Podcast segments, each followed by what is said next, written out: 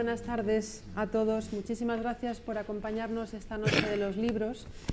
Y en realidad las gracias son dobles porque siendo Madrid hoy una fiesta de, la literatura y con tantísimos eventos eh, que hay eh, para conmemorar este Día Internacional del Libro, que están recogidos precisamente en este cuadernillo eh, que ha distribuido la Comunidad de Madrid con todas las, las, actividades que se han congregado esta noche, pues es especialmente importante agradecerles su, su presencia porque me imagino que es difícil elegir con tantas cosas interesantes en el menú. Así que bueno, creo que ofrecemos también una cosa especial y diferente y quizá eso es lo que les ha eh, decidido a, acompañarnos esta noche. Eh, especial y diferente porque efectivamente, aunque muchos de los, de los eventos que esta noche se, celebran en Madrid están precisamente dedicados a Cervantes eh, por ser este año su 400, el 400 aniversario de su muerte, eh, ninguno de ellos recoge un elemento eh, francamente desconocido eh, para la gran mayoría, pero tremendamente importante e interesante como es el tema que nos congrega hoy aquí, que es la influencia del Islam y de la, relación de, Cervantes con el mundo árabe-islámico y la influencia de todo esto en su obra, especialmente en el Quijote. Eh, no, sabemos muy bien, supongo que eh, en lo que vamos a escuchar a continuación eh, podremos tener algunas pistas de, por qué esto es así. Se especula con que puede haber sido por. hay gente que dice que, Cervantes tiene. Su familia tenía orígenes conversos, era de origen converso, y quizá eso hizo que tuviera una especial querencia o conocimiento de la realidad cultural islámica eh, no se sabe muy bien. También es verdad que en el momento en el que escribe el Quijote, eh, las dos partes eh, se produce justo antes y después de lo que es la expulsión de los moriscos en España en el año 1609 y quizá esta realidad que no sabemos cómo se vivió al pie de la calle porque los medios de comunicación eran otros y era otra otra forma de, conectarse con lo que sucedía alrededor, pero quizá esta vivencia pues también hizo que estuviera muy patente en su, en su experiencia vital pues, eh, todo esto y también eso influyera en que queda reflejado sobre todo en la segunda parte del Quijote. Pero creo que de todo esto nos van a hablar las tres personas que tenemos aquí que son cada uno en su, eh, dimensión, eh, nos van a aportar elementos interesantes en este sentido. Vamos a empezar con Mohsen Al-Romli. Eh, cada uno de, nuestros invitados va a hablar eh, más o menos unos 15 minutos con idea de que podamos eh, tener un poquito de tiempo al final para los comentarios o las preguntas y aún así que puedan ustedes salir corriendo si quieren a poder asistir a otro evento de la ciudad si lo desean o si, si hay tiempo. ¿no? Mohsen Al-Romli eh, se va a centrar sobre todo en, esto, en lo que comentaba, en, la influencia del mundo eh, árabe-islámico en, la, obra de Cervantes. Eh, él es escritor, poeta, traductor e hispanista y precisamente su tesis doctoral se tituló Las huellas de la cultura islámica en el Quijote.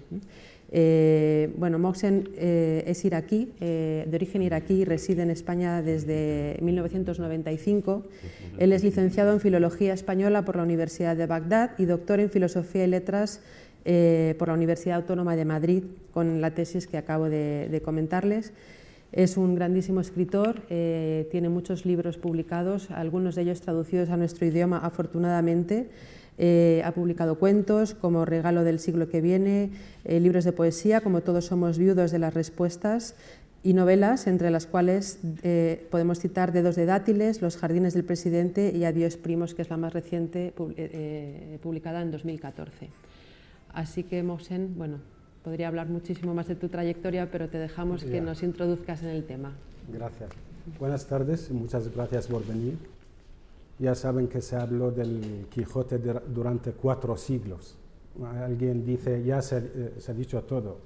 Y no es verdad. Yo creo que a una obra maestra de que he hecho antes y después en la cultura internacional o universal y la literatura especialmente, donde se merece decir el, el, Quijote es la madre de la novela moderna, es verdad. Nosotros, yo en, mi, en mi, caso como escritor, novelista y a la vez investigador, sé la magnitud de esta obra más. Además, revivirlo y hablar de ello hoy en día significa mucho. Si conocemos bien Cervantes y su historia, Cervantes eh, eh, estuvo eh, en el cautiverio en Argelia cuatro años. Todos sabéis la historia en aquel entonces. Y a pesar de eso, nunca ha tenido rincor hacia la cultura árabe y siempre ha respetado al otro. De hecho, yo creo que no se puede entender el Quijote exactamente sin entender su, su entorno histórico y su entorno cultural, literario, porque es tan grande. Además, tampoco puede ser justo con el Quijote si no sabes la huella de la cultura árabe, porque igual como el Quijote ha hecho antes y después en la literatura y cultura árabe, también la experiencia de Argelia ha hecho antes y después en la literatura y la vida de Cervantes. Cervantes, antes de, estar en, en el cautiverio en Argelia, tenía algunos textos, poesía. Él quería toda su vida ser poeta, hasta, hasta su muerte, pero un poeta no, logró. Pero todo lo que ha escrito antes de Argelia no tiene mucho de importancia, eh, de, eh, importancia, mientras todo lo que ha escrito después, toda su obra, no solo el Quijote, tiene algo de huella árabe, o tema, o influencia, o referencia, o, palabra o costumbre, incluso tiene obras como los baños de Argel, tienen el, mismo título, baños de Argel, los tratos de Argel, la gran sultana. Yo voy a dar pinceladas sobre, solo sobre el Quijote y un poco de Cervantes para no... Eh, eh, Cervantes admiraba varias culturas, entre ellas la italiana, porque estaba en Italia y desde ahí se hizo también como soldado, y la portuguesa. Pero la más importante después de la española, la suya, es la islámica. Cuando decimos islámica, eh, contiene el árabe, el mundo islámico, porque aquel entonces era el, imperio otomano, entonces hay árabes, hay otomanos, hay, eh, turcos, hay de todo, entonces cuando referimos a islámica, todo de aquel entonces. Y para entenderlo, como decía Juan Solo, hay que, eh, hay que tener idea de que aquel entonces no había ideologías, partidos, sino había religiones, lo que son las ideas generales. Hay cristianismo y, el islam en el otro lado. Y había como guerra fría entre dos bandos, el mundo dividido, lo que es el mundo cristiano y el mundo del imperio otomano. Y, y, Cervantes conoció los dos lados. Y siempre, y es increíble hoy en día, donde vemos fanatismo y, nacionalismo y todo lo que es agarrado. Y vemos a Cervantes en aquel entonces, donde también era la época de la Inquisición, y es objetivo y humano, y respeta y aprende de los dos lados. El, eh, Grass dice, sin la cultura árabe, Cervantes no habría podido hallar su forma narrativa. Y es verdad, todos los estudios, como hemos dicho, lo que es antes de Argelia no es igual. Si ves sus obras y si sin la experiencia de Argelia ya Cervantes no, no existía como Cervantes que conocemos, ni su obra puede ser la misma obra, ni el Quijote. Y, ahora digo algunas cosas. Por ejemplo, en el Quijote yo he contado 37 personajes árabes, moriscos o de origen árabe. Ha contado 220 palabras de origen árabe y 58 nombres de, nombres de sitios, de, batallas, de personajes históricas y, geografía del mundo islámico. Y se mencionó, se mencionó el profeta Muhammad del Islam seis veces.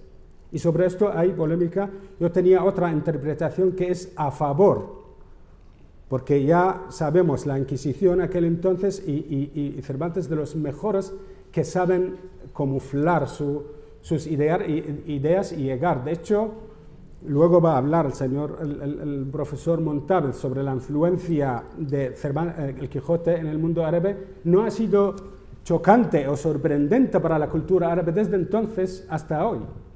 Mientras en los alemanes, en los franceses sí.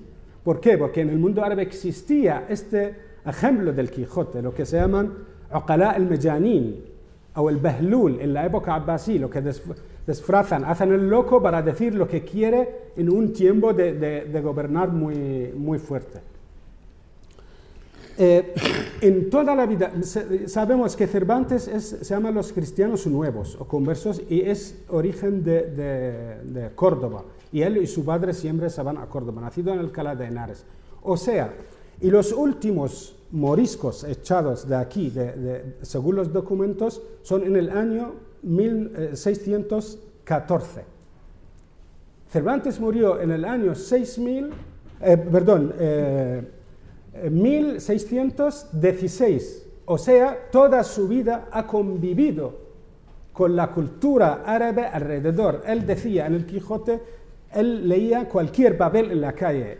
Una persona como este, no, ¿cómo no va a fijar en su propia casa que está hecha a la, forma damasquina? Tiene el patio, si alguien ha visto la forma damasquina, dos, eh, plantas y, y en el medio patio y luego ya todos sus viajes, si mencionamos las ciudades que pasó por ellos, todos de, origen árabe o tienen algo árabe y presente todavía. Después de ocho siglos de los árabes en Andalucía, entonces siempre la cultura árabe islámica estaba alrededor de Cervantes en toda su vida.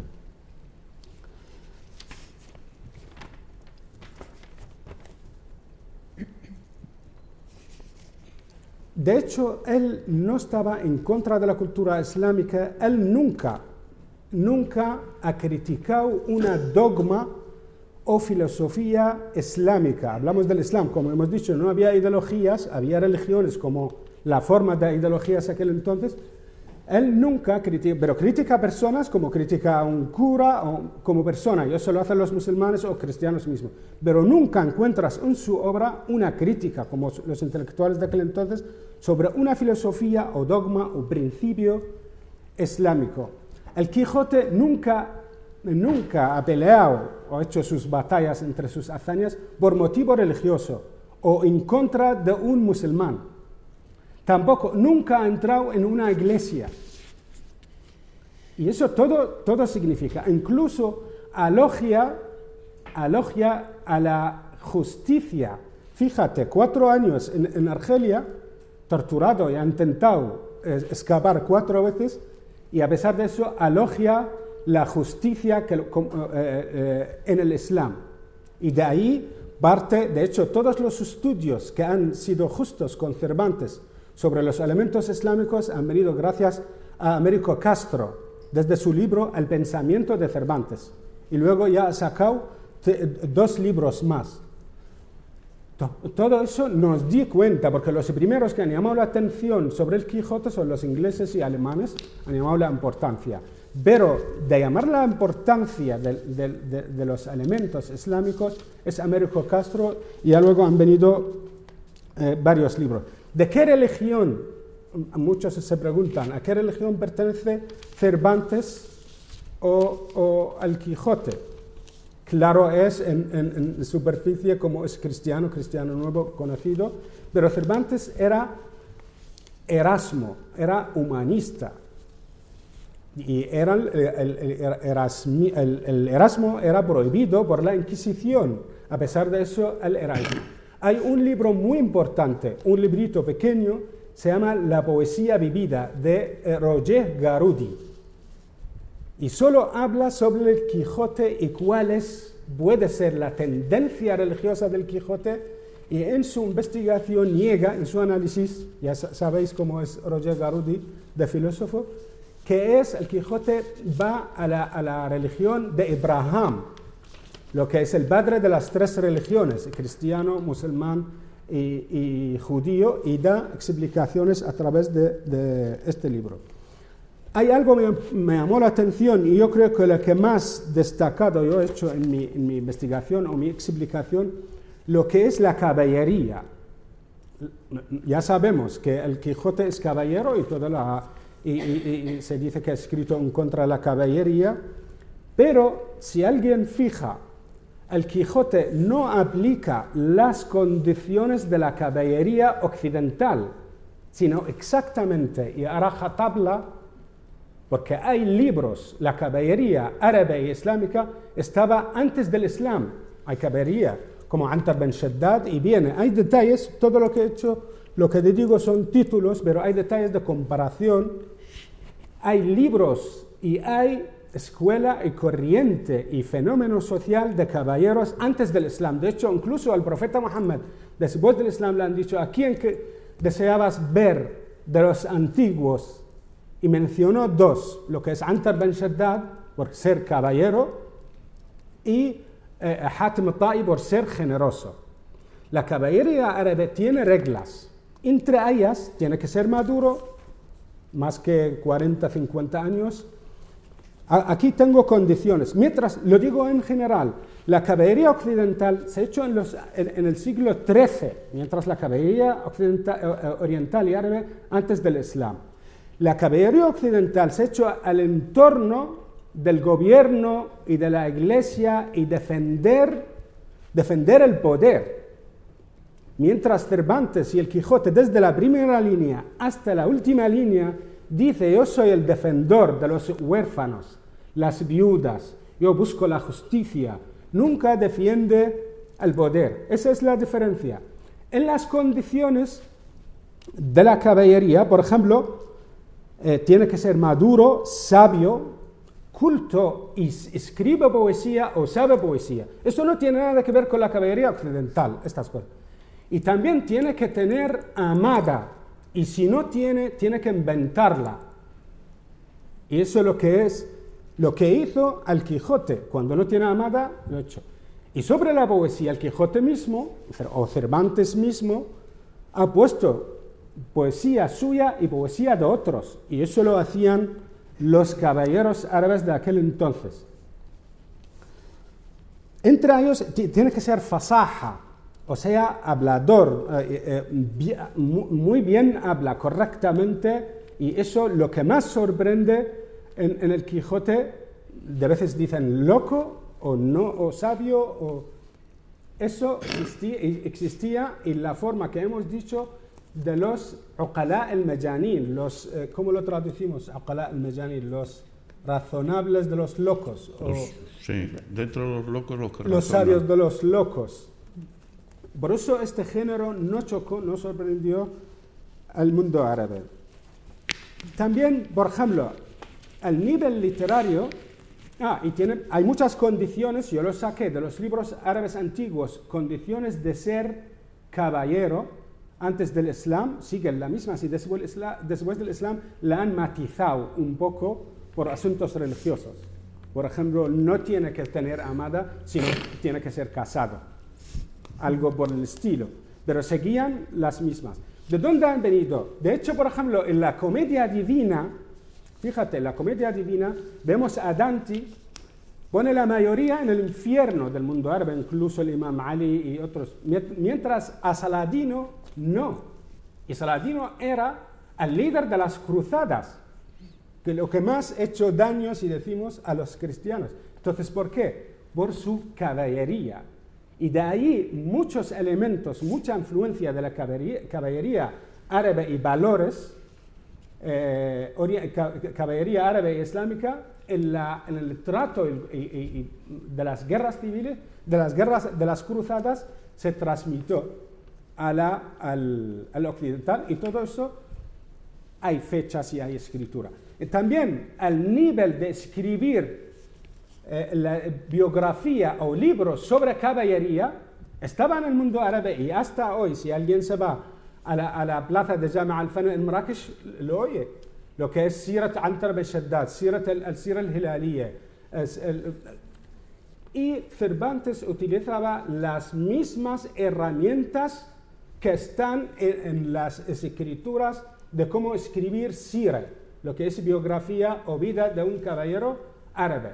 Y estas estaban, se, se narran. No- es imposible que Cervantes no ha escuchado una vez un cuento de estos. Y estos se cuentan día y noche en el mundo árabe. La misma forma. Desde entonces, desde aquel entonces. Entonces, por ejemplo, en el título, solo doy un ejemplo porque es largo el- como ejemplo literario. En el título árabe dicen Sirat Antara ben Shaddad Abil Fawaris al-Absi. Lo que es biografía de Antara ben Shaddad Abil Fawaris, lo que es el padre de los caballeros, al-Absi su pertenencia a un sitio, a un clan o su apellido. Entonces tenemos cuatro elementos en, el, título. Tienen que ser lo que es el género literario, Sira, el nombre del personaje principal, Antara, y luego un elogio, o un- y luego la pertenencia, dónde pertenece. Cervantes en su primera edición y la segunda ha utilizado lo mismo. Dice, la historia, o sea, Sira, de Don Quijote, Antara Shaddad, luego Abil Fawares, lo que es el elogio, ingenioso hidalgo, pertenece de la Mancha.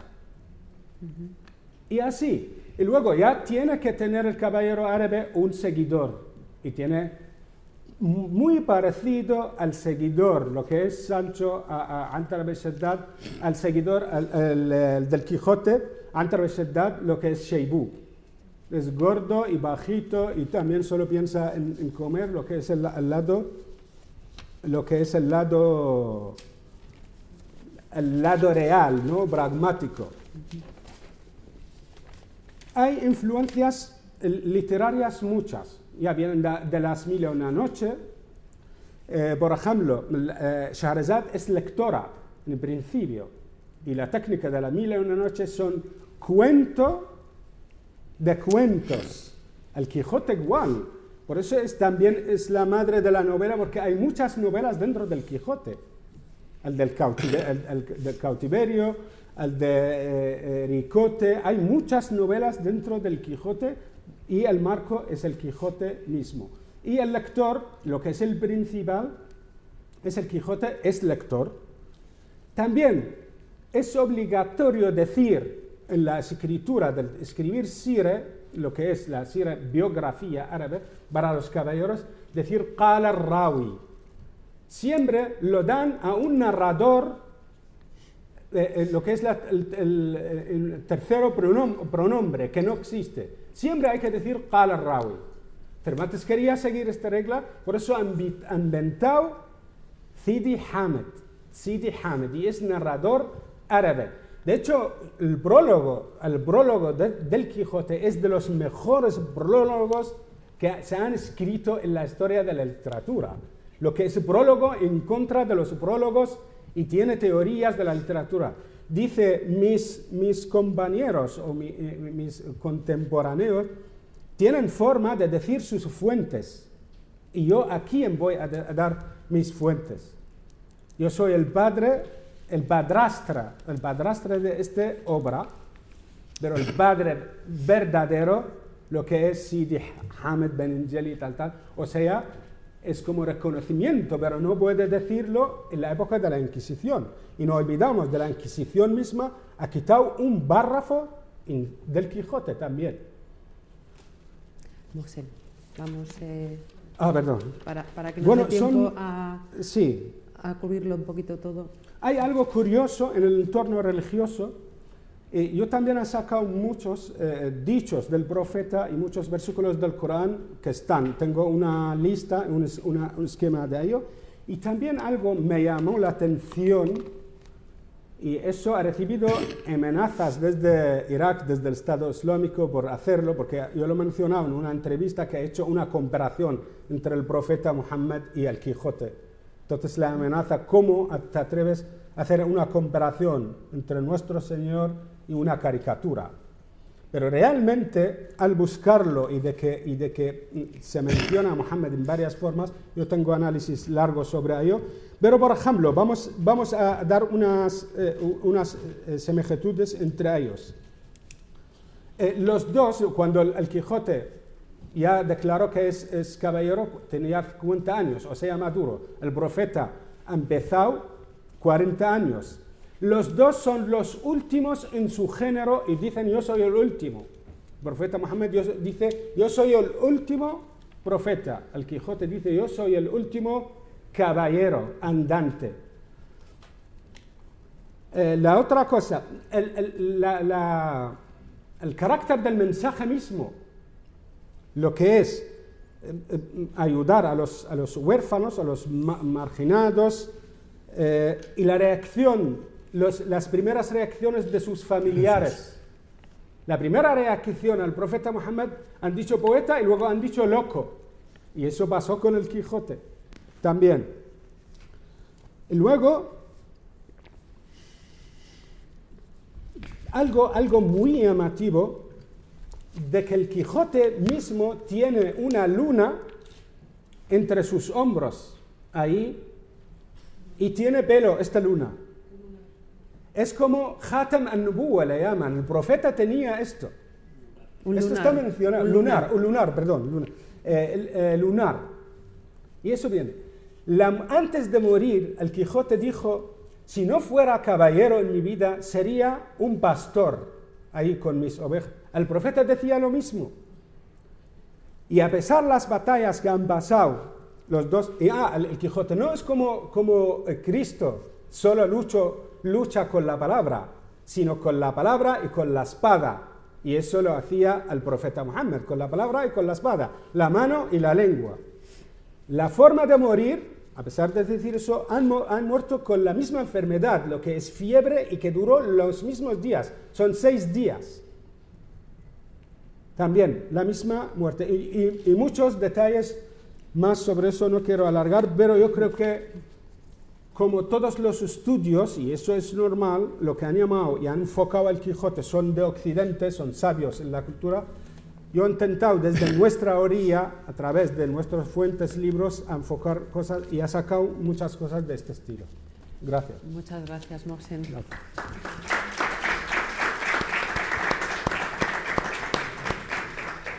Evidentemente una tesis doctoral entera es difícil resumirla en 15 minutos, me hago cargo. 450 páginas. Por eso te doy las gracias eh, por este esfuerzo de concreción, pero eh, tenemos eh, que dar la palabra a nuestros otros dos invitados y son muchos los temas quizá al final, si sobra tiempo, podemos volver sobre alguna de las cuestiones que has planteado que son, la verdad, interesantísimas.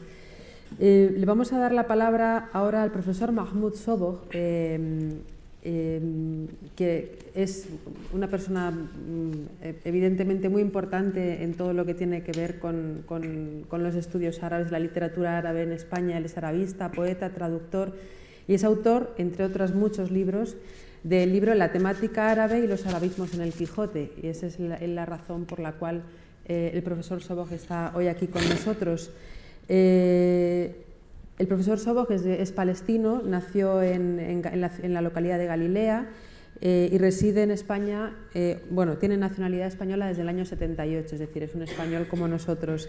Él es doctor en lengua y literatura árabe por la Universidad de Damasco y, es, y en filología semítica por la Complutense ha estado vinculado desde finales de la década de los 70 eh, del siglo pasado a la Universidad Complutense y a la Escuela Diplomática y ocupa eh, la cátedra número uno de estudios árabes e islámicos, es la misma que ostentaron también los arabistas Miguel Asín Palacios y Emilio García Gómez. Eh, como decía, es autor de numerosos libros, Historia de la literatura árabe clásica, Trovadores árabes de la Comunidad Valenciana y las Islas Baleares, El diván de la poesía árabe oriental y andalusí, un libro muy importante, Em, es traductor de, obras importantísimas. Bueno, su producción intelectual es ingente y daría para mucho, mucho hablar, pero creo que es mejor que le dejemos a él la palabra porque nos va a traer, nos va a, presentar, le hemos pedido expresamente que nos eh, presente, que seleccione algunos arabismos que le parecen los más relevantes eh, en la obra eh, de Cervantes, en el Quijote, y sobre eso es sobre lo que vamos a escuchar. Buenas noches, ya es de noche casi. 15 minutos. Tardes o noches. Este libro fue editado por la Universidad de Salamanca y solamente tengo un ejemplar, porque se agotó enseguida. Están haciendo ahora segunda edición. Se llama La temática árabe y los arabismos en el Quijote. Han escrito mi nombre a la francesa como aquí a la francesa. Se debe quitar la O, Mahmoud, sin O. Pero ellos también como colaboran con muchas universidades europeas y otras tantas árabes, han puesto OU. Bueno, caso. En realidad de, esto hablé en Toledo, en un congreso sobre el Quijote, que participaban muchos, la que era ministra de, de, de Asuntos Exteriores, el general, eh, que ahora creo que sigue. El caso que hablé um, de ello mucho. ¿Por qué Toledo? Porque según Miguel de Cervantes, encontró un morisco que es cerca de un río que está ahí en Toledo, ¿eh? y, y, se llama Sidi Hamete Benengile y le llevó a su casa para que lo tradujera al castellano, del árabe, durante un mes y medio. Yo tardé un año y medio para traducir eh, Don Quijote en el siglo XX, Unamuno, Ortega Gasset y tal, un año y medio. Pero él dice un mes y medio. Bien, Resulta que la Real Academia de la Lengua me acaba de mandar una carta agradeciendo que yo he descubierto, eh, después de cuatro siglos, quién era Sidi Hamete Benengili. Porque lo publiqué también, además de estar en el libro, en el diario El País. Es la traducción de su nombre. Aquí hace falta pizarra y todo, y en el libro está muy detallado, pero no puedo ahora explicarlo. Eh, tiene que leer el libro o una pizarra para escribir. Eh, basta deciros que Sidi en árabe es don. Don. Hamete es el... Eh,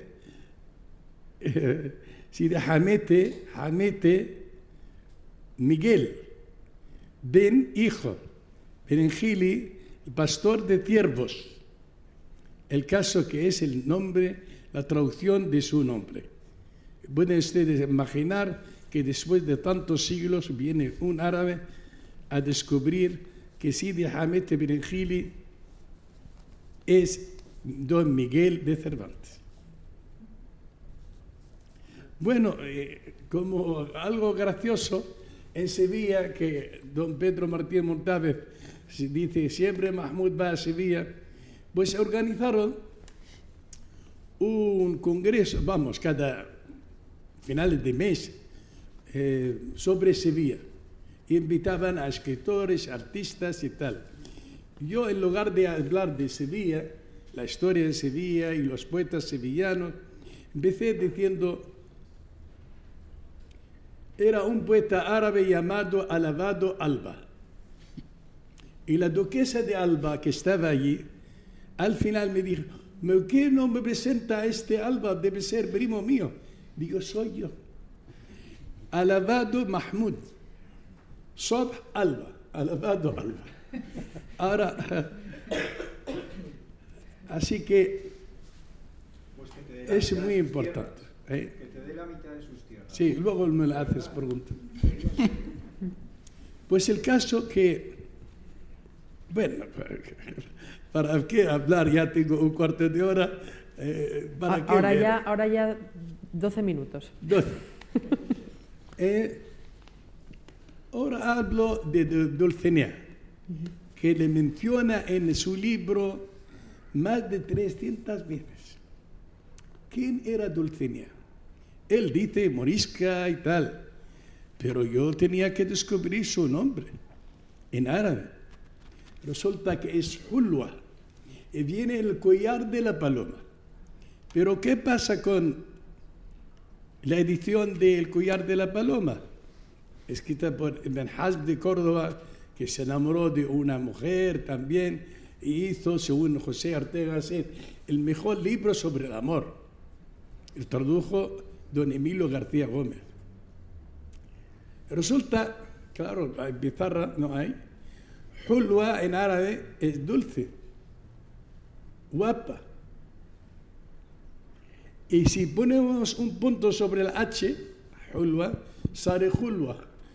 Aquí las decisiones se pone punto en soledad. Hulwa. ¿Y por qué? Un poeta árabe de Córdoba, pero era muy aficionado por los moriscos. Iba de un sitio en otro, incluso hablaba lo que llamamos la lengua de los mozárabes, musta'arabun. Iba por todo sitio y tal. Entonces, en la plaza de Córdoba, detrás de una chica que era mozárabe, no era árabe, iba detrás. Oye, ¿cómo te llamas? Y dijo, Hulwa, Dulcinea. Y también he descubierto dónde vive, que es la que más menciona en el Quijote. Bien, ahora en Argel estuvo cinco años, no cuatro, y allí Zoraya le ayudó mucho. Le menciona en el libro El Quijote, creo 90 veces o más. Aquí lo cuento y narro. Esta le enseñaba árabe y le ayudó a escaparse. Y él casi se enamoró de ella. Basta deciros que el gobierno argelino hace tres, cuatro años me hizo un homenaje en Argel porque fui el primer árabe oriental, oriental en entrar en Argel. An- en Cuando estaba el general Salam, que no se puso de acuerdo con el acuerdo para la independencia. Vine de Casablanca, entré en Argel, en Orán, y me quedé allí dos años. Orán y Sidi Abbas, el caso. Me hicieron un homenaje. Y me dijeron, ¿cuándo, ¿dónde quieres eh, hacerlo? Digo, ¿dónde estaba encarcelado Miguel de Cervantes? Allí me hicieron el homenaje. ¿Eh? Y que hablaron, incluso el embajador de España y todos, eh, eh, el ministro de Cultura de Argelia, y cuando me tocó hablar, digo, voy a entrar dentro de la cueva. Y entonces recité un, un soneto mío sobre España. ¿Qué buscas en España, palestino? Naranjas o palmeras deleitosas, la media luna, estrellas tan hermosas como en tu cielo o buscas tu destino. Tierra Santa, Jordán que ya imagino, soñado hogar oculto en- entre las cosas de mi niñez, las manos cariñosas de mi padre, Quijote campesino. Esta tierra es tierra Galilea donde me encuentro vivo, me recrea un mar muerto que llega a mar de vida.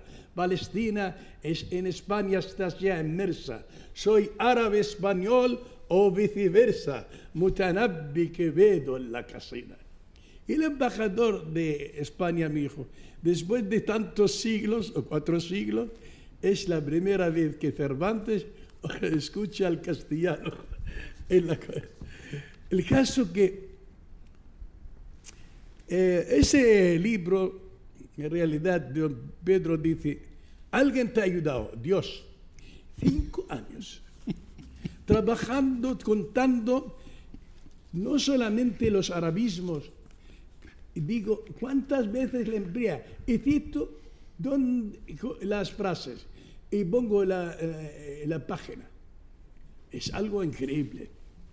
No solamente palabras de origen árabe, sino nombres y... eh, ah, perdona que os diga ahora... eh, y digo, digo esto para que vean el trabajo que he hecho. Es que algo increíble y no recomiendo a nadie que lo haga de verdad, eh, a menos que Dios le ayude. Bueno, el caso que... Después aclararé yo lo de la ayuda. Después aclararé lo de la Ah, sí. ayuda. Bueno, el caso, hay mucho eh, en el libro. Además de...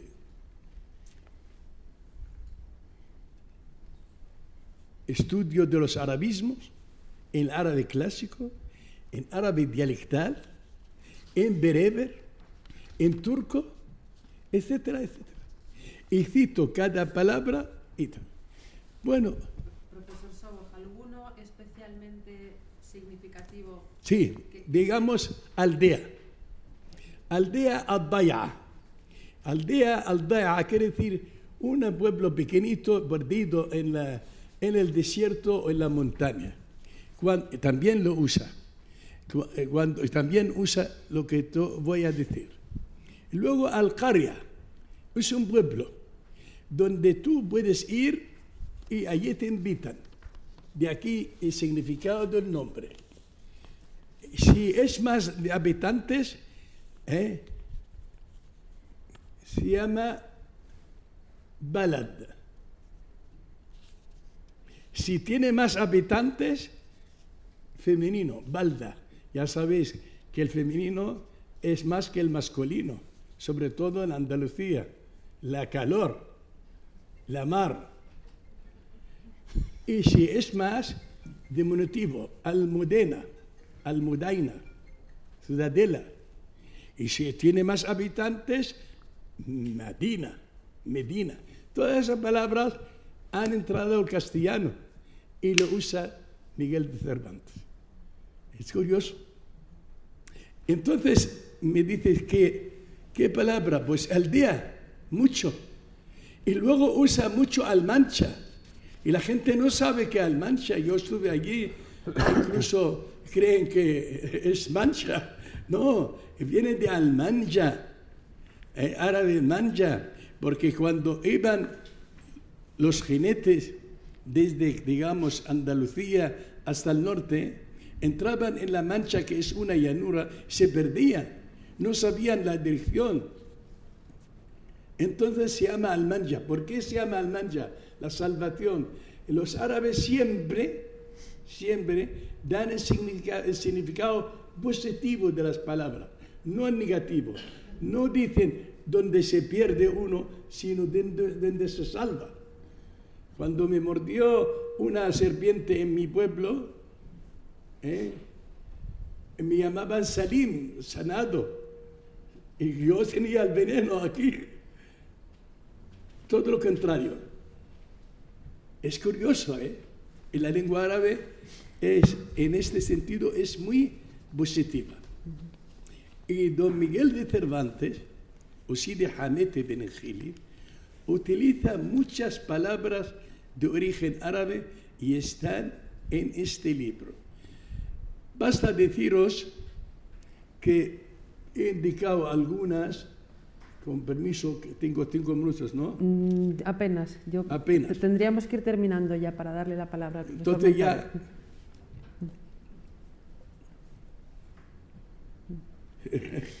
bueno, aquí, Sí, si quiere tú- lo que podemos hacer es... aquí, aquí cito algunas palabras. ¿eh? Almacén, almazán, almacén.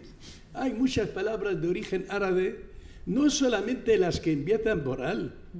Alcobendas no es de origen árabe, empieza con al. ¿eh? Alcobendas no es de origen árabe. No todas las palabras que empiezan por al de origen árabe. también hay otras palabras en árabe que no tienen al. Fulano, y mingano. Fulano, el que tiene un nombre. Fulano, mingano, mancana. Eh, Ojalá, Allah, que Dios quiera. Todo esto está en el Quijote. Perdona que os diga, iba yo contando cuántas veces le emplea y cito la página y tal. Y pueden ustedes imaginar lo que he tardado. Y la desgracia es que solamente tengo este ejemplar. Bueno, ojalá, y no ojalá me pagan nada. Como dice mi mujer, tú tienes mucho libro y pocas y nueces. Bueno. Pues ojalá se pueda reeditar pronto para que podamos tener acceso a ese, a ese- al resultado de ese enorme esfuerzo de, de recopilación de Bueno, los muchas gracias por Muchas gracias, escuchado. profesor. Ya se saben qué significa esto. El corazón, la palabra, el pensamiento que estén con ustedes. Ahora no bajen demasiado. Muy bien. Bueno, pues vamos a, a referirnos ahora a, la mm, influencia del Quijote, a la inversa, la influencia Ah, del Quijote perdona en el mundo diga, árabe. me han corregido influencia, porque dice este el francés, hay que deci- decir influjo, como ahora la academia ha quitado lo, por tanto, y no por lo tanto, etcétera, etcétera. Bueno, pues el influjo de, eh, El influjo, de la obra de Cervantes en el mundo árabe, eh, de lo cual nos va a hablar el profesor Pedro Martínez Montávez, que también es otra eminencia en estudios árabes, es autor de numerosos libros y artículos sobre el mundo árabe contemporáneo, su literatura, su cultura, su historia, etcétera. Eh, y, ha, y ha reflexionado mm, en mucho- muchos de sus ensayos sobre el pasado eh, y la experiencia, el significado de la experiencia andalusí también. ¿no? Eh, ha, re- ha realizado traducciones importantísimas eh, de obras de poetas eh, de primer orden como Nizar Kabani, Jubran al-Sayyab, Al-Bayati, Adonis, Fadwa Tukan, Mahmoud Darwish, en fin, eh, un, un larguísimo, una larga nómina de, de autores.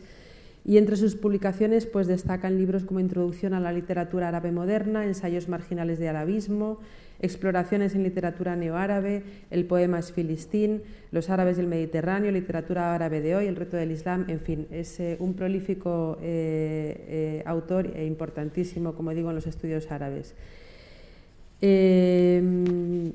También entre los muchísimas, muchísimos textos que ha, que ha escrito, ha hecho estudios relativos precisamente a este tema, a Cervantes y el mundo árabe. Así que vamos a adentrarnos en esta cuestión ahora y al final del todo pues tendremos ocasión de volver sobre alguna de las cuestiones que han quedado. Pues muchas gracias, Nuria. Muchas gracias a la Casa Árabe por que haya organizado esta, esta reunión. Yo, antes de entrar en el tema, voy a hacer algunas brevísimas precisiones. precisiones.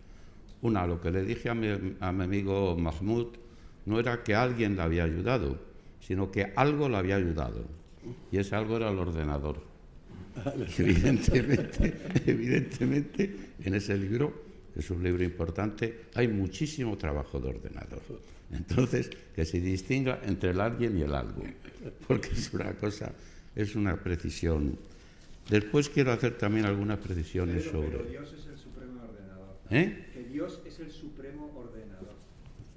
Eso, Bueno, sería, no dis- habla usted. eso sería discutible también. Bueno, vamos, vamos a continuar Primeramente luego será discutible lo de Dios Sí. y luego ya lo del ordenador. lo dejamos para el final si, si quiero no le entrar- importa, no ¿vale? quiero entrar en esas cosas. Lo que sí quiero es hacer dos o tres afirmaciones de entrada.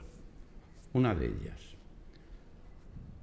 Lo que se ha escrito sobre Cervantes y el mundo islámico, preferentemente el mundo árabe, no el mundo islámico, el mundo árabe, en el entorno árabe es bastante más de lo que se piensa y de lo que se dice y bastante menos de lo que se tendría que haber escrito. Esta es una afirmación de base en la que no cambio absolutamente nada. En segundo lugar, la mayor parte de lo que se ha escrito, y específicamente en el mundo árabe islámico, pero en el mundo árabe, otros mundos islámicos, no voy a entrar en ellos porque no los conozco suficientemente y yo solamente suelo hablar de lo que conozco medianamente. Pues lo que se ha escrito es fundamentalmente muy repetitivo. Fundamentalmente se utilizan siempre los mismos tópicos y se utilizan los mismos, los mismos temas. Y en cierta medida, pues eh, no preocupa plantear otras visiones más innovadoras, un poco diversas. Y en tercer lugar, entre lo mucho que yo he escrito y entre lo mucho que me he equivocado, tengo un larguísimo artículo titulado precisamente Cervantes y el Islam. Este es un artículo que no conoce nadie o que no conoce prácticamente nadie, conocen unos cuantos.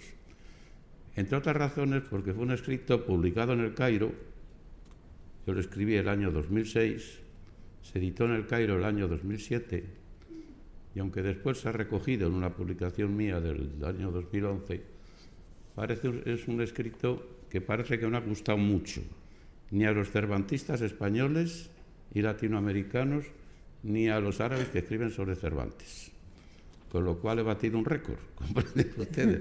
Pero en fin, bueno, no tiene, no tiene mayor importancia. Pero sí, y yo ese artículo me lo planteaba, lo hacía a partir de preguntas porque no les oculto a ustedes que una de las cosas de la cultura contemporánea con la que yo no estoy de acuerdo en absoluto y que rechazo, es que es una cultura que se hace fundamentalmente a base de afirmaciones. Nunca la hacemos a base de preguntas, siempre la hacemos a base de afirmaciones tajantes. Como es una cultura en buena medida basada o que parte de lo que vamos a, llamar, en fin, los, los medios sociales y los más media y tal, y como saben ustedes, en el libro de estilo de los más media se recomienda, entre otras cosas, que no se hagan muchas preguntas, sino que se hagan afirmaciones y que no se utilicen muchos adjetivos ni muchos adverbios, sino que se utilizan muchos sustantivos y muchos verbos, pues entonces la pregunta no existe prácticamente en la cultura contemporánea. A mí me parece un error tremendo porque donde sacamos precisamente más respuestas es de las preguntas, no de las afirmaciones, pero en fin, es igual. Y yo me planteé dos preguntas fundamentales, que eran muy sencillas por otra parte. ¿Qué Islam conoció Cervantes y cómo conoció Cervantes el Islam? A lo que a mí se me alcanza, nadie se ha planteado estas preguntas de esta manera tan, tajante y tan escueta. Y, lo tengo bastante claro. Dentro de los múltiples islames que se pueden conocer, porque si hay algo que distingue al Islam es la pluralidad y la diversidad, el, Cervantes conoció dos islames y desconoció totalmente otro. Y ahí está la sorpresa. Los dos que conoció fueron el Islam turco, berberisco, magrebí, que eso era Argel, era turca, era berberisca y era magrebí y era mediterránea, porque no vale decir solo que estuvo en Argel, es que conoció un mundo que era turco, berberisco, magrebí, es decir, que era una amalgama ya. Era un lugar, ahora en, el lenguaje de la época, diríamos que Argel era una metrópoli multicultural, ahora lo diríamos, y era así, la Argelia de aquella época. Lean ustedes libros sobre el Argel de comienzos o de mediados del siglo XVI, el libro de Sola, el libro de Hertz, hay infinidad de libros sobre eso. Bueno, y el segundo Islam que Cervantes conoció fue el Islam morisco. Es decir, conoció un Islam de fuera y un Islam de dentro. el Islam de fuera, mediterráneo pero del sur, y el Islam de dentro, que era el, el Islam residualmente español o residualmente hispánico. Yo prefiero decir hispánico a decir español. El Islam morisco. Esos son los dos islames que conoció Cervantes y que conoció bastante a fondo.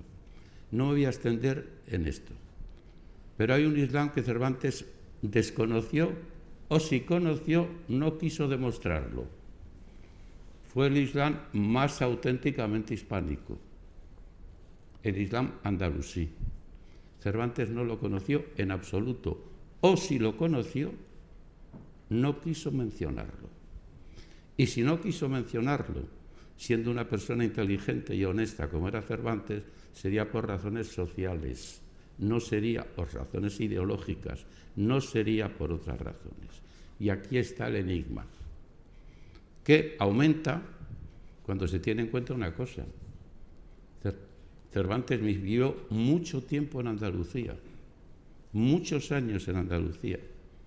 Y en Cervantes y en la obra de Cervantes no hay, la menor mención, por ejemplo, de los grandes monumentos andalusíes. A la Giralda la nombra en tres o cuatro ocasiones. Una vez dice esa giganta de Sevilla. A la mezquita, catedral. De Córdoba prácticamente no hay menciones. Toledo sí lo nombra, nombra la Alcana, pero solamente como lugar. Y nada más. No hay la menor mención a lo andalusí. Cervantes no podía utilizar el término andalusí, evidentemente, porque no estaba de moda. Cuando habla de los monarcas que gobernaron, esa parte dice los abderramanes, por ejemplo, genéricamente. ¿Por qué Cervantes no conoció, entre comillas, esa historia, ese Islam español del que cronológicamente le distaba muy poco tiempo. ¿Y por qué en cambio insistió en lo residual andalusí, es decir, en los moriscos? Aquí hay un enigma. Y ese enigma, como tantos otros, no está todavía descubierto. Yo simplemente me he hecho la pregunta. No tengo competencia para responderla. Pero la pregunta la dejo planteada porque es una pregunta auténticamente esencial y fundamental. No voy a entrar en otros aspectos. En segundo lugar, porque, vamos a, por favor, hagamos una cosa, dejemos el, turno de comentarios para el final, ¿vale? No lo sé. Luego habla usted. Yo, hago, yo me hago la pregunta y ya está. Nada más que eso. En segundo lugar, y ahora sí voy a referirme brevísimamente a la presencia de, de Cervantes en la literatura y el pensamiento árabe contemporáneo. Aquí tenemos dos excelentes ejemplos de intelectuales, de creadores árabes que se han, sentido profundamente atraídos por la obra de Cervantes. Bueno, hay muchísimos más y desde hace muchísimo tiempo. Este es un tema, es uno de esos temas amplios, se ha escrito hasta en español sobre él. Yo inicié el tema hace bastantes años, evidentemente como todo lo que he iniciado ha sido hace bastante tiempo porque tengo muchos años ya. Y luego han seguido otros muchos investigadores, la profesora Viguera, la profesora Martínez Lillo, la profesora ah, Ana Ramos, el profesor Agreda. Hay muchos que han escrito sobre esto y han traducido bastantes textos especialmente de poetas y algunos de prosistas al español, y las publicaciones están ahí. Es más, no sé si la sugerencia que voy a hacer la puede recoger Casa Árabe. Sería una espléndida, una espléndida aportación que esta casa preparase un trabajo, una antología sobre textos en árabe sobre Cervantes. Excelente podría ser y además abundantísima. Habría que hacerla con mucho cuidado, ¿eh? Con mucho cuidado. Porque si no, aquí se, se puede meter mucho gato por liebre. No, no. Hay que hacerlo con mucho cuidado, indudablemente. Y yo solamente les voy a poner tres o cuatro ejemplos de los que no son conocidos, de los que habitualmente no se tienen en cuenta porque son más recientes o porque no se tienen en cuenta porque no se conocen. Miren, el primero, se lo dije a Nuria, que ha hecho todos los esfuerzos por conseguirlo y no lo ha conseguido, lamentablemente, le dije, a ver si podías, pudiese encontrar, hace aproximadamente un mes murió un gran poeta libanés, uno de tantos poetas árabes prácticamente desconocido en este país, que se llamaba Muhammad el Abdallah. Es uno de tantos poetas de, esa, de ese grupo que se ha llamado los poetas del sur, Suara el Janub del sur libanés. Bueno, pues en el primer libro, en el primer diwan de este poeta, Muhammad el Abdallah murió con 70 años. Ese primer diwan se titula Rasail el Wahsha, es decir, los mensajes de la desolación o algo por el estilo, hay un larguísimo poema que se titula Máscara Don Quixote. Larguísimo poema.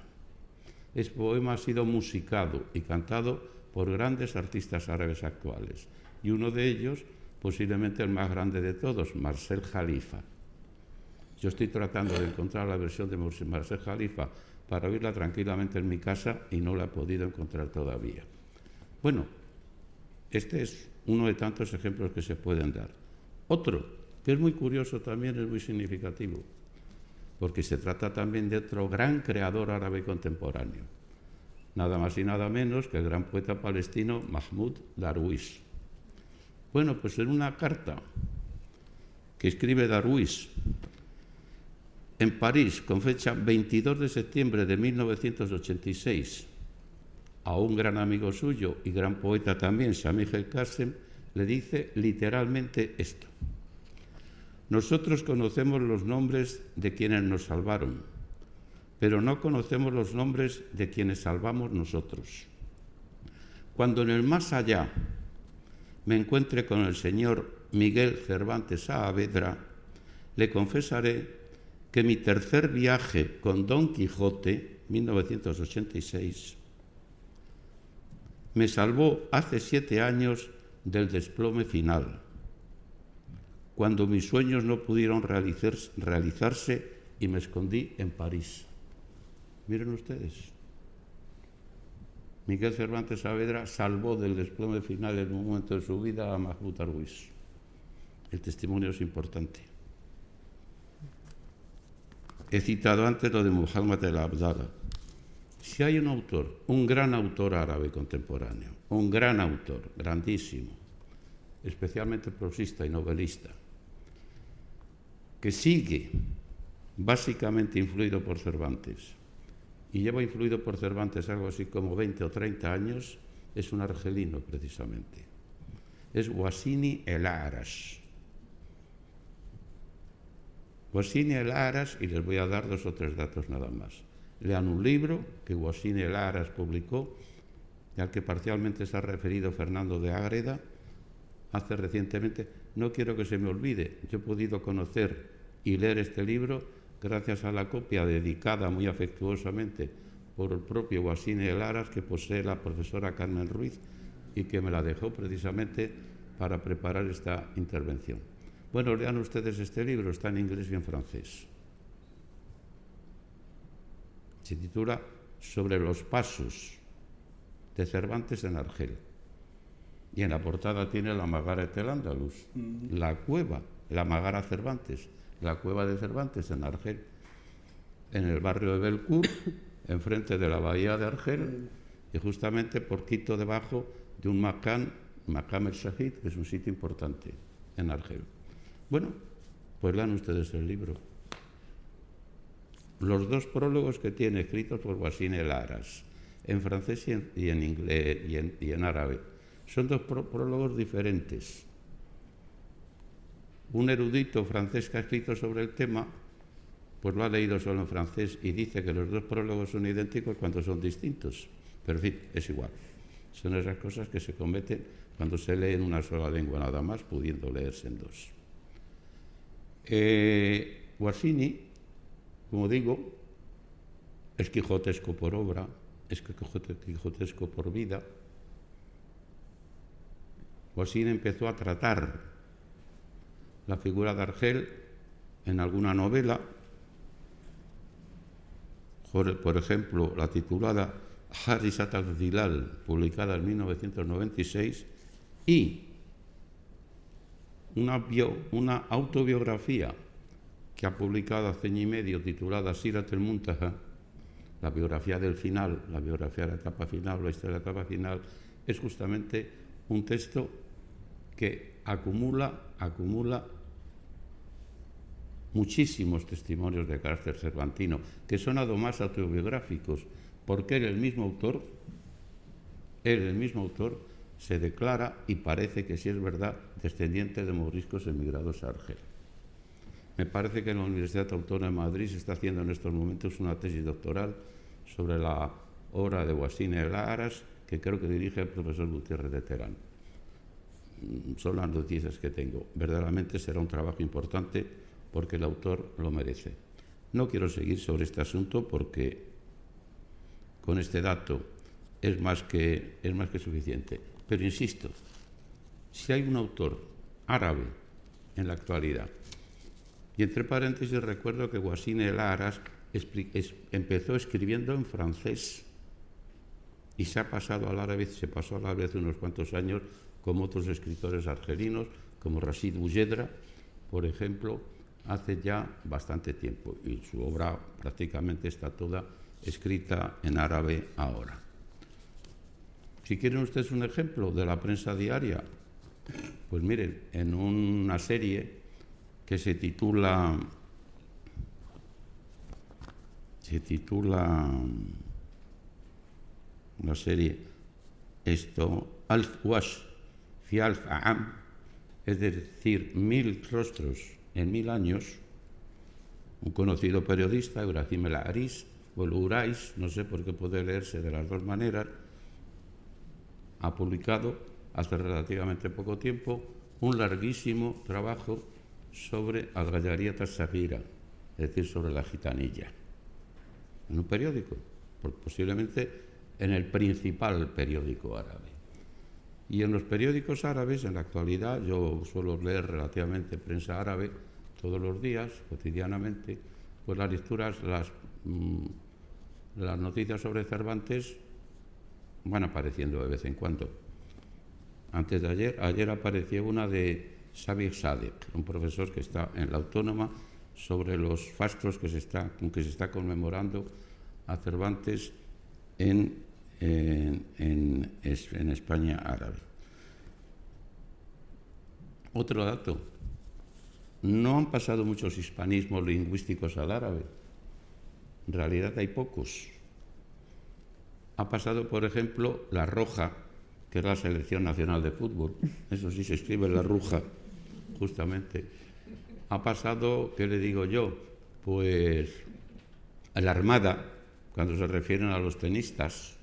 Con esto van ustedes a deduciendo y deducen bien que precisamente la política no pasa.